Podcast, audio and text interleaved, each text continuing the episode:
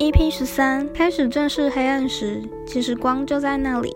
一辈子的安全感练习课题，Fit 配你一起过好生活。佩君。这边是你的日常第十三集节目那。我们今天呢，这集节目邀请到一位来宾呢，是佩君。那我们第十三集节目呢，想跟大家聊聊有关于安全感这个课题。究竟什么是安全感，跟为什么我们会觉得没有安全感？如果我们觉得没有安全感的时候，又应该怎么办呢？所以这集节目呢，请我的一位创作者朋友佩君来跟大家一起聊聊。相信其其实今天无论你是单身或是有伴啊，安全感这个课题其实都是需要来学习。的，那我们就一起来听一下，对于安全感这个东西，我们是要怎么样子的去去学习？OK，好，那我们刚开始先请佩君来自我介绍一下你自己。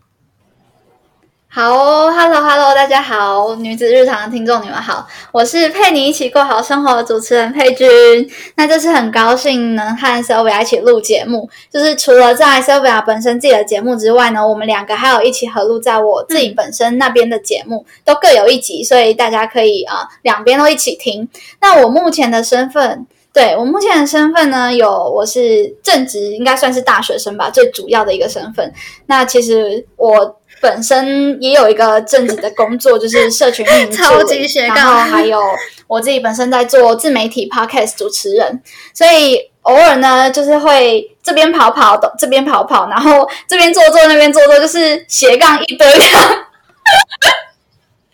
对，然后偶尔就是会去外面接一些关于自媒体讲座的演讲，主要是因为曾经有和其他 IG 创作者。呃，筹办一系列关于自媒体教学的专案讲座，那它叫做斜杠新鲜人。有兴趣的朋友也可以到 IG 上面去搜寻。那如果你有这方面的需求的话呢，也都欢迎私讯我的 IG。那我的 IG 是 PGPG 一零三零。那基本上呢，我的 Podcast 节目主题一直都是围绕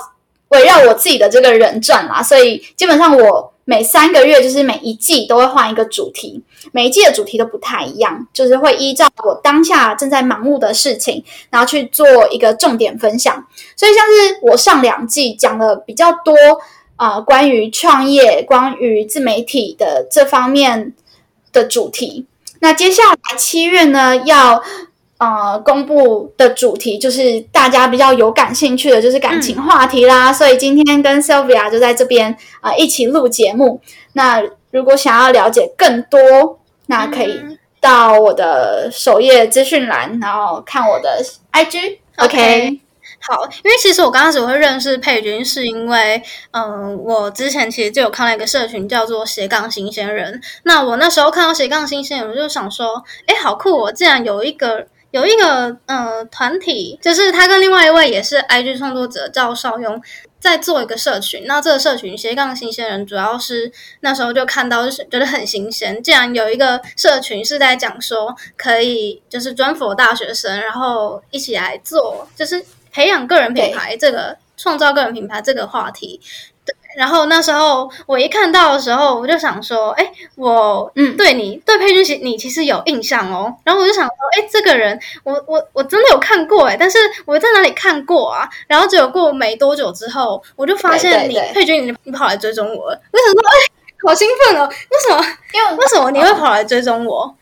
对，然后那时候我就就脑袋在连接，想说，哦，我记得我之前真的有看过这个人，然后原来就是在斜杠新人那边先认识你，对对对。然后后来你才，你又跑来追踪我，对对对，我就再更认识你这个人，就是我觉得是是还蛮有缘分的啊。老实讲，就是会追踪 Sylvia 账号，是因为单纯很喜欢你的文章跟你整体的呃账号的调性。因为我们其实，在做社群跟在筹办课程也好，或者是讲座也好，需要做非常非常多的呃调研跟个案分析。那所以我常常就会在 IG 上面。呃，follow 各式各样的的一些比较优质的账号，对，那那时候就有发现到 Sylvia 账号，就是虽然可能才刚开始，但是整体的这个调性还有整体的运作设计啊，其实都还蛮有程度的，然后就 就是就是你可以知道说有有有认真的学过，或是有认真的设计过，跟一开始可能初阶的学员不太一样，因为之前有上过一些课嘛，所以呃会发现说，哎，学员他们本身可能在刚接触的时候会遇到什么样的状况，那什么样子才会走到现在的这个状况，所以大概会有一些些的概念跟了解。对，然后所以那时候就有发现，哎，Sylvia 账号其实是蛮蛮优秀的，大家可以去去看，而且他还很用心的在经营。对，嗯，谢谢你做我的，做我的做的肯定，因为因为其实我在经嗯我在经营这个账号，嗯，其实目前大概八九个月，然后主我的内容主要是在讲情感类的。那其实我也也是有一边在经营，除了 IG，我也是有一边在经营 Podcast。那主要的主题还是在讨论情感类啊，或是一些生活理财，还有自媒体经营的一些大小路程。对，好，那今天先废话不多说，嗯，我们今天要想要讨论的主题是关于安全感这个课题。哦，我在我在接受佩君的呃访问的时候，我们有稍微聊到说，在感情里面的安全感这一块。后来呢，我因为我觉得安全感这个东西呢，它它在一段感情里面是时不时都会被需要被提出来的一个议题，然后也是很多人有在在意的东西。可是偏偏有很有很多人对于安全感这一块又非常的慌乱吗？但是他也不知道该怎么样的去解决，或者是呃去正视自己，或者是跟另外一半之间面对的问题。所以，我们今天呢，就想要来借着。呃，我们之间的这个交流来讨论说，到底安全感这个东西应该要怎么样去学习跟面对？OK，那呃，我想要先请问一下佩君，你目前的感情状态是怎么样子呢？目前单身，单身。OK，OK，那你觉得在感情里面是一个有安全感的人吗？我觉得在正常情况之下，我都算是一个很有安全感的人，就是。还蛮可以把自己一个人照顾好的，但是呢，我觉得也可以跟啊 Sylvia 一起来聊聊，怎么样才叫做安全感？可能每个人的定义不太一样。对对对，那呃，我先分享我自己好了。我在关系里面，其实嗯，因为我目前谈过两段关系。第一段感情的时候，我是一个非常非常没有安全感的人。那我是直到中间经历经历了一段过程之后，我到了第二段感情的时候，我才慢慢的找回自信。那如果如果有想听那个那段过程的人呢，你可以到呃我在佩君的节目里面的。第七季的最新一集，它里面有提到我整个整个怎么重拾信心的这个过程，大家可以去收听一下。然后，嗯嗯，所以所以回归到，我觉得我在刚开始其实是一个很没有安全感的人，可是我呃，我非常的想要把这个状况给改善。然后，但是我在很刚开始的时候，其实我没有意识到我应该怎么样去面对我没有安全感这件事情。嗯，所以。我就一直很想赶快把这件事情解决，但是我也很想找到原因。然后后来啊，是我发现没有安全感的原因其实有很多。我后来其实有看了很多文章，然后文章里面有大概介绍过一个东西，是叫做依恋理论。不知道佩君你有没有听过依恋理论这个东西？我是看到你打我才去查这个东西，所以我之前没有听过。那我先简单跟听众介绍一下依恋依恋理论这个好了。其实它也不是一个很很难懂的东西啊，它就是。它是一个心理学家所提出来的的理论。那这个理论呢，主要就是讲到说，哎，其实我们小时候到长大的过程当中啊，我们就是一个小 baby 嘛。那小时候这个小 baby 的状态呢，我们可能会需要呃照顾的人就是我们的父母。那父母在照顾我们的当中呢，我们。我们有时候会透过哭啊、呃叫啊，或者是吵闹的这个状态来跟父母来表达我们呃我我的需求是什么。那有时候小时候父母在跟我们在接触的过程当中，如果我们所提出的这些需求是没有被办法被满足的话，那我们可能在到长大的这个过程当中，我们可能就会比较出现一些我需要爱的这个象征。那呃，如果你在小时候是一个安全感很足够，然后需求都有被满足的人的话，你可能就会是偏向安全性的这个依恋类型。那如果你是可能小时候需求比较没有被满足，你可能长大后，在不管是在跟嗯你的恋人啊，或者是跟你的一些社交，比如说朋友好了，那你可能出现的一些行为就比较偏焦虑型，嗯嗯逃避型。对，那像我自己。我自己其实比较偏向逃避型的，因为可能我小时候 小时候家庭的一些状况比较没有办法满足我、嗯我的需求。这段期间呢、你因为你第一个接触到的群组群组一定是家庭嘛，那你家庭到长大后，嗯、你会有开始有另外一半。那其实这个当中呢，你的个性、性格，其实还有一些潜意识的习惯，其实是会，嗯，会被会被带到你跟下一个人在关系里面相处的那个状况。对，所以依恋理论大概是在讲说，嗯这个样子。嗯嗯，那我觉得会没有安全感的原因，可能会有几个因素。第一个就是我们刚开始在谈论的，比如说原生家庭。不知道佩君对原生家庭这个想法是什么样子？嗯嗯，就是我看过，因为原生家庭而导致没有安全感的原因，大概就是有几类，像是比方说他从小父母就离异，然后他可能跟爸爸或是跟妈妈其中一边，所以他就渴望他缺少的另一边嘛。比方说，他如果跟妈妈的话，他其实会呃心理上或是潜意识上面是渴望有父爱的，所以在寻求伴侣上面啊，就会有这方面的需求，就需要可能被多关爱一点，或是被照顾一点，又或者是说他可能小的时候常常呃被忽略，他可能是家里的老二。那常常就是没有被关注啊什么的，就会希望他的另一半可以多给他一些鼓励的言辞，然后多注意他一点。所以可能在我觉得也不只是在呃跟伴侣相处上面，我觉得在人际关系的相处上面，原生家庭也是同样的影响蛮大的。就像我刚刚讲，他可能在家里从小就不被关注，他其实是渴望被看到的。那他如果在呃社会当中，可能跟朋友之间的相处，就或许会变得比较呃想要展露自己一点，想要被看见一点。对，所以我觉得这多多少少都会受点影响。嗯对啊，因为像你刚刚讲的那个地位嘛，是比较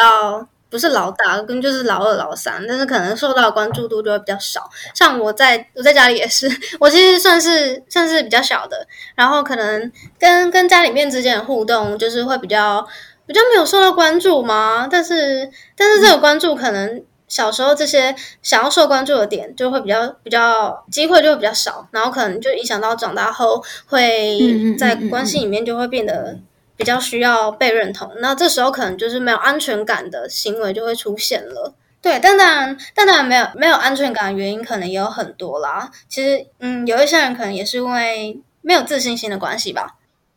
对，也是有，也是有这样子的状况。就其实，呃，没有安全感的原因，这边就是大概我们可以把它列出四个点嘛，就是 Sylvia 可能在讲纲上面的这四个点，就是原生家庭啊，或是自信心，然后跟另外一半的相处，还有外在因素等等的。对，那如果对于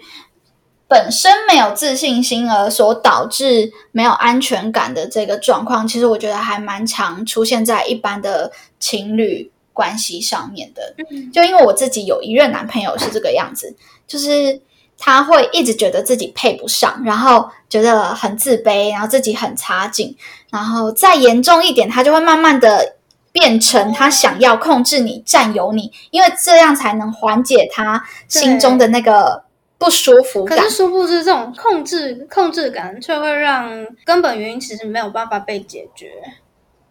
对对对对对，他其实就是有点像是上瘾的过程，就是他明明知道这个不好，可是它可以让我短暂的觉得舒服。对，所以多半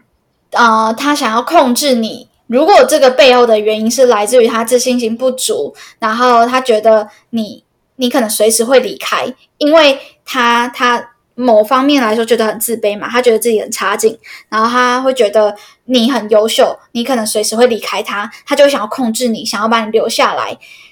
那这就会开始一连串的恶性循环。嗯，对，对，真的，我我老实讲，我在我第一任的时候，我有遇到过这样的状况。可是我那时候除了除了感受到他严重的占有欲之外，我还有感受到是他他会给你情绪勒索啊！对对对对对，我觉得情绪勒索真的很，我觉得很头痛。会很然后那时候他的情绪勒索就是说，对就是你明明知道我是一个很需要受到关注瞩目的人，那能不能？那如果你没有花把心思在花在我我身上很难过。对，就是 有那种施加施加我压力的感觉。可是，就是当然我不能放他不管，但是我会觉得说，我觉得这时候就是真的要回归到自己为什么会没有自信心。那没有自信心的原因，就是你自己本身嗯。要让自己的价值感再上来一点，而不是用这种情绪勒索的方式来，嗯。或或者是掌控度来控制你的另外一半。嗯，对啊，然后自从自从这一任有这个情绪勒索状况之后，我就有意识到说，哦，其实他他们可能内心内心本身是对自己是自信心是比较不足的，对啊，嗯然后后后面可能就会像你说，嗯，可能会有一些控制控制的状况发生。那其实我觉得这时候我们应该要回归到说，到底到底我们自己本身是价值在哪里？这时候可能没有安全感的状况，可能就会比较比较减少一点。嗯，就如果真的到最后变成了很严重的话，其实也是比较建议去找专业的做协助。对啊，OK，然后我觉得没有安全感原因，可能还一个部分就是跟你自己伴侣在相处过程，你们你们当中是怎么样子相相处的？嗯，我觉得这个其实也是一个其中可能会导致你没有安全感的因素。就是我们说你一朝被蛇咬，十年怕草绳嘛，就是意思说，假设你的上一任劈腿了，虽然不一定代表这一任会，可是当你呃有曾经被很严重的伤害过，然后你又再次的遇到同样的被对待的时候，你就会自然的反应，觉得说，哎，他可能也会是即将要劈腿你的人，就是上一任也是这样，然后后来就劈腿，所以这一任也同样发生这种情况的时候，你也会觉得，哎，他可能要劈腿了。所以我觉得在相处上面会造成没有安全感的原因，有一部分是来自于你过去的经验。但是我觉得这个经验呢、或许可能真的会自己对自己造成阴影，但是其实经验归经验，但是我觉得它是可以被推翻的。对它，它是可以被修复的，对对应该这样说。就是对对对对对，就是呃，虽然嗯、呃我们刚刚前面这样子讲，就是你可能如果再次被同样的对待的时候，你会自然反应觉得他可能或许会怎么样怎么样怎么样，但是如果不是所有的条件都成立，又或者是说你自己可以变得比较理性的去判断，在这个人上面你可以有更加的信任感的时候，那他可能也不一定是真的会要伤害你对啊。那其实如果有意识到这样子的话，我会觉得，嗯，多沟通吧，沟通沟通真的是一个很重要的一环，因为对对对如果不，沟不沟通的话，其实别人根本就不知道我在想什么，他甚至他甚至不会知道说我其实我已经在觉得没有安全感了。不安了。对对对对对对可对对。可是很多人，我遇到过很多的朋友啊，他们都是当当自己觉得很没有安全感的时候，但是又不敢跟不敢对他不讲，讲就就不然就是不敢跟另外一半讲。很多很多这种，因为怎么讲，就是他们会觉得讲了好像自己很弱，讲了好像就是就是好像你占上风了，还是怎么样？就不是我觉得，对，就是我觉得这个是你你讲了，不是说代表呃谁更需要谁，或是谁很弱很强，不是你讲出来是要让两个人可以更站在平衡点上面。对你，你不讲，反而才是两边更失衡。对啊，然后我就看到很多的朋友，他们就是你不讲我不讲啊，那好吧，我们我们就散了，然后就就就是对这种真的就散了。然后我有遇到过蛮多是，他会觉得这个没有改变的可能。比方说好了，比方说一个人他他像是我自己的经验，呃，我是一个对外比较比较 social 的人，但是呢，我有一任男朋友，他就是就我刚刚提到，他很自卑，然后他觉得自己配不上我，所以他会他他会一直觉得我在外面 social 会不会哪天就跟某个男生然后搞上了，然后就走了，对对对对对。然后他他其实也一直没有讲，希望我不要我不要就是跟这么多男生接触。然后我自己我自己在当下的时候，我也不觉得这个会有什么样子。我对他而言，他很在意。对，对他很在意。这是事后我们啊分手之后，他才可能讲的一些内容，然后我才我才知道说，哦，原来这样子做可能会造成对方的一些不舒服。对啊，所以这时候真的是沟通很重要了，因为毕竟毕竟我们都不是对方 对方肚子里的蛔虫啊，我们没办法很百分之百了解说到底他在想什么。嗯嗯，我还记得之前对。嗯，跟大家分享一个，是我记得我之前在跟我男友在沟通，呃，没有安全感这个话题的时候，我还记得我讲到哭，我整个我讲到哭，真的假的？因为我觉得，嗯，那时候那哦那时候状况就是我男友可能对待别人会比较，就是比较比较暖吗？但是可能可能对待的那个方式会让我觉得他真的人太好了，但是我知道他不会怎么样。但是身为女生呢，还是会对这样的行为有一种嗯，对误会。可是其实他并他本身并没有想要做出什么样的事情。我也我也我们也是信任对方的，但是可能那个举动还是会让会让我有一点有点不太舒服。所以那时候我就有跟他聊说这个这个话题是。这个这个落差点到底是什么？然后就后来啊，我就聊聊聊，后来我就竟然就哭了，然后，然后，然后我就我就一边哭一边一边一边就跟他说：“哎，我为什么会觉得我没有安全感？然后觉得我们现在现在应该要怎么样的解决这个问题？”嗯，是现在这一任人哦，了解。OK，对啊，所以所以其实真的是你在讲的过程中，你会你也会比较发现说。究竟问题在哪里？然后你也会可以更理清自己，说我现在纠结的问题是什么，跟我们之后要怎么解决这个问题。对，所以所以其实，嗯，有没有安全感，其实也跟另外一半在互动的过程当中是蛮有蛮有相关的。嗯，然后然后我觉得还有一个因素是，可能目前大部分人。也蛮也蛮常受 最常遇到的，也蛮常受到这样子的因素影响，就是外在因素，比如说哦，我是远距离这种地域性的因素，或者是我们有年龄落差，或者是我们的职业不同，这很容易有环境上的环境上的差别。嗯嗯嗯嗯嗯嗯，对。但就是我觉得，虽然不可能做到所有条件都很契合、很完美。就是可能你以上我们讲的这么多情况，多多少少还是会遇到一两个，但也不是说遇到了就马上判他死刑，就觉得哦，那我们就没有机会，或者是就不继续下去。其实也不是这样，而是说，啊，你们要去找到一个平衡点。对对对对对对。然后对于我觉得我们提了总共四个点嘛，那最。最后一点，外在因素的这个方面，我觉得它是相对于前面几个来说是比较可以预防的。就假设啦，假设你自己很了解你自己的状况，就是什么样子会让你很没有安全感，那其实就可以做到预防。那预防胜于治疗啊，所以我会觉得说，如果你够清楚知道你自己是怎么样子的类型的人，那可能或许你在做呃。交往前，你就可以先先筛掉一些你比较可能会受伤的一些感情状况，比如说，比如说像是我自己就不太能接受远距离，因为我知道远距离的话，因为怎么讲，我不知道你有没有做过爱之语这个测验？对我超级推荐大家去做这个测验。我之前还有一篇贴文是做爱之语的。啊，真的假的？真的很，大家赶快去看这篇贴文试一下，因为对，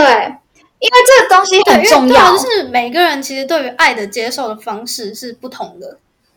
不一样。对对，那我是因我是因为做了这个爱之语之后，我才知道，就是亲密接触对我来说是在前三名的，就代表说它其实是很重要的。所以如果如果在啊远距离的话，我可能就没有办法接受，就是我我如果少了这一个因素，我可能会某一部分感觉不到爱。可是对可是有一些所以人却又可以接嗯受。对，有些人就是所以才会说你要去做这个爱之旅，然后看看你自己怎么样子的方式是让你有感受到爱的方式。那有些人可能就不是不是亲密接触啊，他可能有些是啊、送礼物，有些是啊、关键时刻，或是有些是啊、赞美认同。对对，所以每个人都不太一样。嗯，对啊，所以嗯，就像就像佩君讲的。预防胜于治疗。如果是 如果你真的是一个很没有办法接受远距离的话，那其实你刚开始的话就已经有这个地域限制了。那能避免就是在对就是尽量先避免。对对啊对，好，那我们以上其实讲的这几个四个可能因素呢，都是有可能会影响到安全感，自己影响到自己本身的安全感的。那其实有很，我有遇到过很多的朋友啊，他们在遇面临到这四个状况的时候，其实他们是，嗯。是是希望可以透过一些小练习来帮助自己重新重新的回归安全感。那因为今天呃佩君说目前还是单身嘛，那我想要用我们呃我自己的经验跟呃佩君的经验来来呃两个状况来聊，看能不能让我们的听众有一些依照的情境可以来对应，该做怎么样子的练习，来让自己更有安全感。那佩君你的做法，你会是嗯比较偏向哪一种练习啊？我觉得，嗯，我在自己没有安全感的时候，可以分长期跟短期。短期可能是呃突然那个来，然后心情很烦躁啊，然后会会很需要人家陪啊，很需要被照顾啊，或者是可能你在短短期遇到一些呃挫折或者是困难的时候，会比较焦躁不安。那短期的话，我就会对应使用短期的方式。比方说，我就会可能找朋友狂欢啊、聊天啊，然后舒压啊，或者是去去啊、呃码头走走啊、吹吹风啊，或者是呢找工作填满生活，然后抛去杂念，就是比较短期的方法。为什么说它短期？是因为它是比较治本不治根的，对。但是如果是长期的，怎么样算长期呢？就是你会发现它不是一个。突然有什么样子的理由而让你这个样子，而是你你可能生活到了某某一个阶段，然后你在转换另外一个阶段的时候，在那个过程当中，你会有一个低潮期，因为本来人生就会有起起伏伏嘛。对，所以啊、呃，你在有啊、呃、起伏的那个过程当中，你在低潮的时候，我会说这个是比较一个长期的一个状况，它不是一个突然来的原因，可以马上的就结束，而是你可能需要一点时间去修复它。那像是这类比较长期的不安、没有安全感，我就会拿出我自己的人生必做清单，然后去把上面的事情去解决。因为我觉得唯有这个样子。治根，他才什么叫治根？就是他有办法真的去填满你内心的快乐跟满足。嗯、对对对对，就是你有办法透过自己，嗯、然后去安抚自己。你不需要找朋友，你不需要找工作，你是自己有办法安抚自己的这个行为，我会觉得它是比较治根的方式。嗯、对。对那我我的方式就是我自己会拿出我人生必做清单，因为我觉得解决这些我我人生必做的清单会会让我觉得啊、呃，我活着，我我还在这世上好好的，然后我有慢慢的在进步前进，那这这样子的一个过程会让我自己觉得很满足。嗯、没错，你上面讲的，我觉得方法都还不错。那如果是以我自己的状况的话。其实我跟佩君做的方式还蛮像的，但是我会先想办法呃转移我自己的注意力，因为我觉得在我当下的状况不太好的时候，嗯、其实我没有办法，我没有办法很可以很很很理性、很很自在的去把这个问题解决掉。所以我其实我刚开始我会先去，比如说运动，然后因为在运动的过程中，我会不断的一直去思考说，到底这个没有安全感原因是什么？那这个这个原因，我应该要怎么样的去把它找出来？然后甚至是找出来之后，去跟我的另外一半沟通。因为我觉得，如果我自己还没有理清楚我的想法之后，那我再去跟另外一半讲，我我觉得很容易会会有起争执。那对，然后一方面可能我还没有办法理清我的想法之后，我也我自己都搞不懂我自己了。那我应该怎么让另外一半搞懂我？对，所以所以我的做法就是，我会先让我自己冷静一下。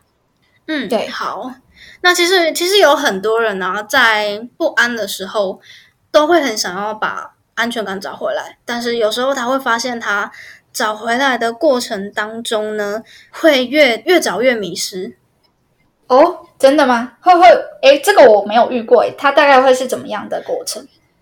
越早越迷失。就是像我朋友啊，他其实他在，比如说，呃，我想一下，像我们刚刚前面有提到几个几个因素，比如说。呃，原生家庭、自信心、关系影响，或者是跟另外一半相处时候互动，还有第四点就是外在因素。那我觉得我朋友状况是，他是自己本身的自信心的关系，他知道，他知道他是一个很没有安全感的人，可是同时间他不知道他应该做什么样的事情。哦，你说他可能用错用错方式，然后他也不知道该怎么样的去把他自信心培养回来。所以他就越来越迷失，然后也没有也没有透过一些外人或者是外在的帮助来帮助他理清这些问题。那可能跟另外一半的沟通的时候，状况又又没有说到很好，所以他就是越来越不知道该怎么样的去解决这个问题，所以他就超级变超级没有安全感的。嗯，我懂我懂，就是他可能拿错的方，哎，也不是错的方式，应该说他可能没有对症下药，然后又反而。反而吃错药，然后又引申出更多问题。对，然后别人又没有办法帮他，然后就是越陷越越陷越糟。哦，好像这个比喻好像蛮好的，很中很中肯。然后，然后我就在那边看着他自己在那里 run 来 run 去，也出不来。哦哦，其实有的时候也不是说我们我们不帮还是怎么样，因为这个本来就是。只能让他自己走出来，我们是救不出来的。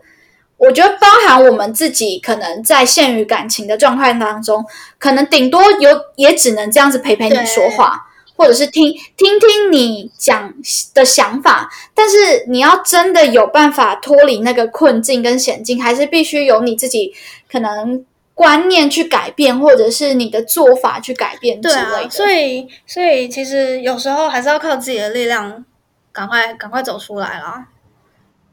对啊，所以有时候，但是我觉得，嗯，当我们自己遇到这样的状况的时候，其实它也不是一件坏事诶。因为，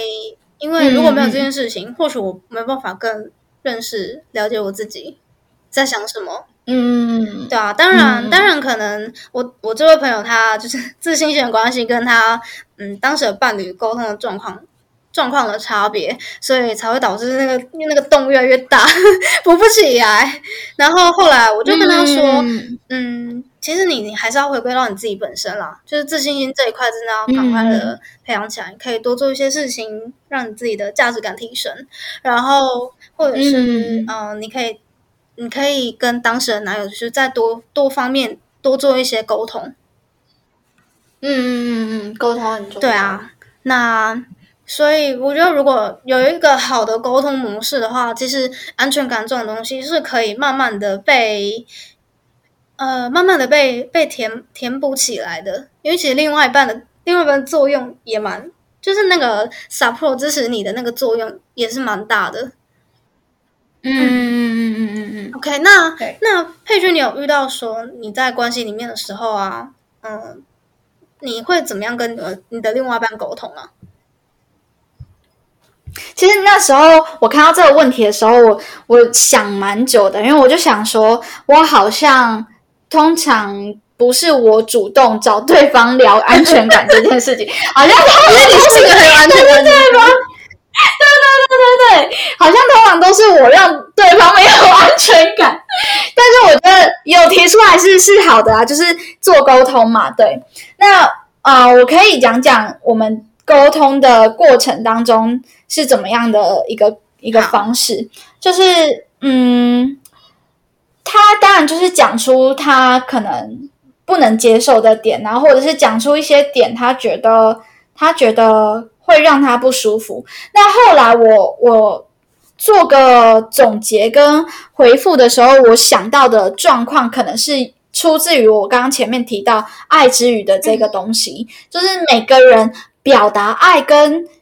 啊接受爱的方式不一样，所以会造成这样子的落差。是我觉得我在爱你，可是你并不觉得我在爱你。我举个更更实际的例子是说，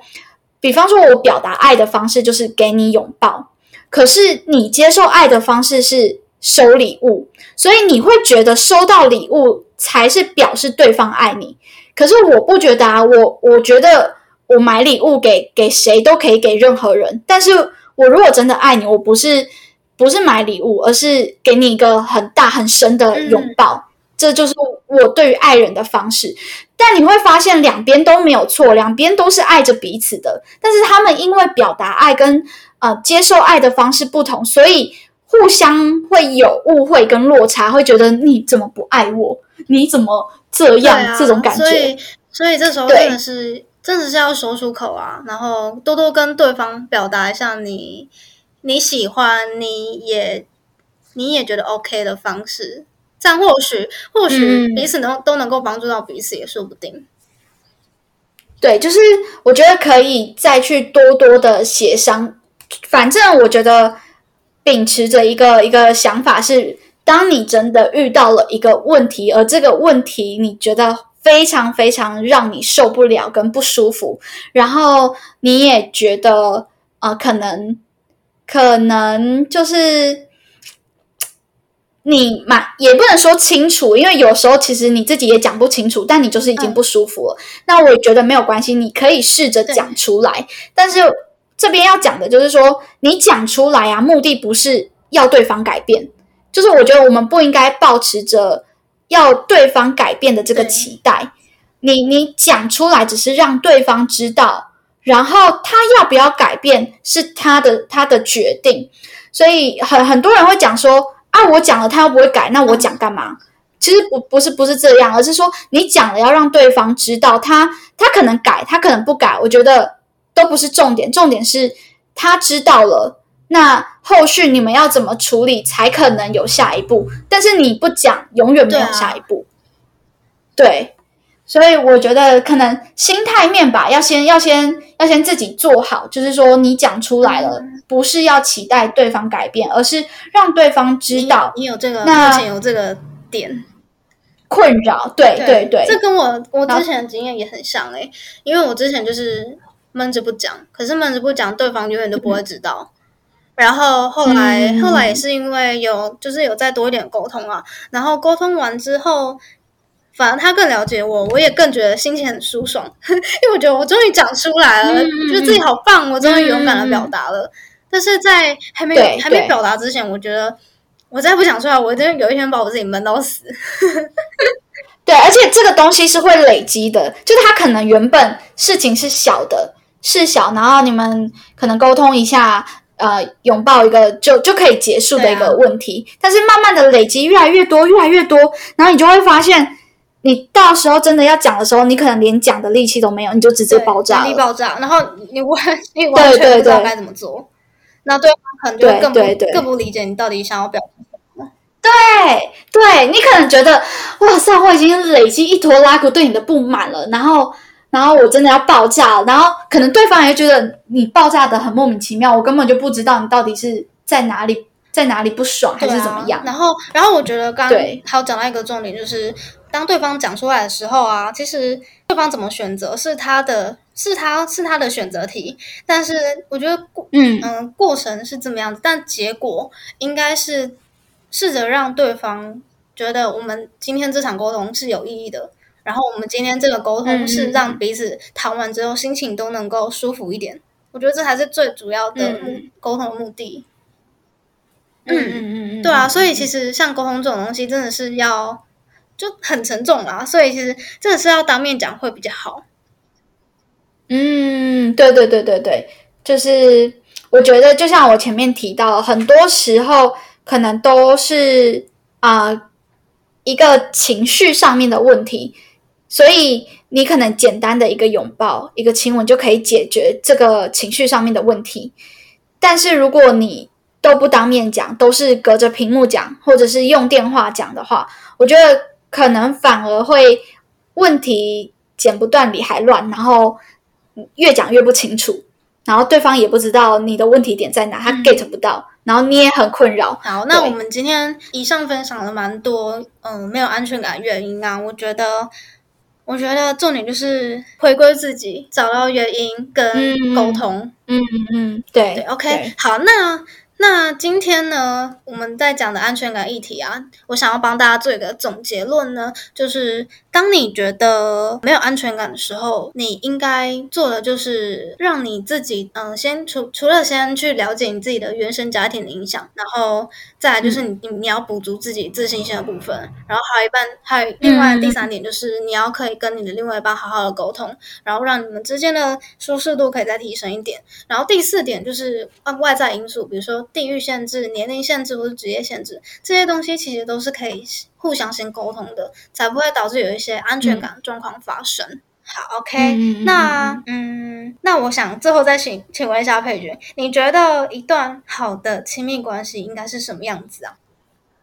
我觉得好的亲密关系就是，但我觉得这其实有一点贴近理想跟完美啊，但我们可以尽量的去去达成，就是你可以有办法两个人各自在彼此的领域上面成长，而且互相理解、尊重，然后为彼此骄傲。然后我觉得一段好的关系，它不见得就是完全的。完全的互相 support，我觉得也有某一部分是有牺牲的这这一块在的，所以，嗯，我会觉得一段好的亲密关系的话，它其实某种程度上面，你你们可以互相的彼此啊、呃成长，彼此给予支柱，但也有某种程度上面是可以接受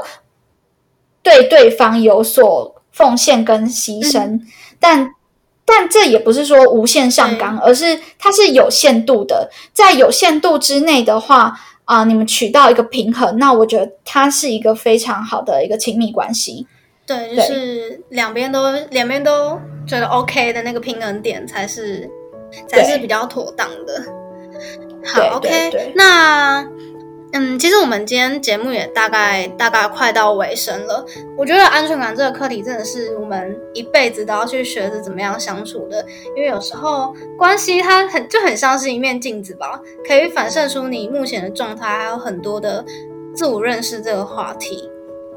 嗯 OK，节目最后尾声呢，就是今天也非常非常感谢可以邀请到佩君来一起聊安全感这个话题，因为我想其实真的很多人很多人深受这个这个问题所困扰。其实佩君那边呢，目前节目有很多关于就是情感情感方面的议题。那佩君，你这边有没有想要有没有什么什么东西是想跟大家一起做分享的呢？嗯，OK OK，呃，那个 我的节目陪你一起过好生活，在七月的时候要正式上线新的一季单元喽，就是第七季的感情话题。那筹备了将近两个月，有总共快要十集的内容，邀请到各路的呃朋友啊、大神啊，一起来聊聊感情的话题，举凡就是渣男心态、交友软体经验、远距离恋爱等等的一些在感情上面常常遇到的问题。那我和 Sylvia 其实除了这一集的合作之外，也有一集是谈论关于你遇到渣男之后要怎么再重新进入一段新的感情，也会同时收录在我第七季的呃感情话题的单元里面。那有兴趣的朋友呢，可以订阅我的频道或者追踪我的 IG PGPG 一零三零，那会有更多的资讯在我的 IG 里面哦。OK，好，很谢谢佩君来一起聊这个话题啊。然后，如果你喜欢今天的节目内容的话，你可以你可以多多分享给你身旁的朋友。那我们今天的这个聊天的呃内容呢，除了做成一集 podcast 之外呢，我这边还会在我自己的官网上有一篇完整的关于安全感课题的这个文章。然后，如果你喜欢今天的节目内容，也可以在 podcast 上面帮我们的节目打新评分，或者是留下你对节目收听完的想法。OK，或者是也可以到我的 IG 搜寻小老鼠 S I O V I A O O C 训练点 C O。今天的节目就是 到这边，对，那如那 OK 也希望如果啊、呃你也是有面临这样子的问题的朋友们，可以真正的可以来听一下自己我们的想法，或许会对你有一些帮助哦。OK，那嗯，感谢佩君，我是 Sophia，那我们下一集节目再见喽，拜拜。拜拜。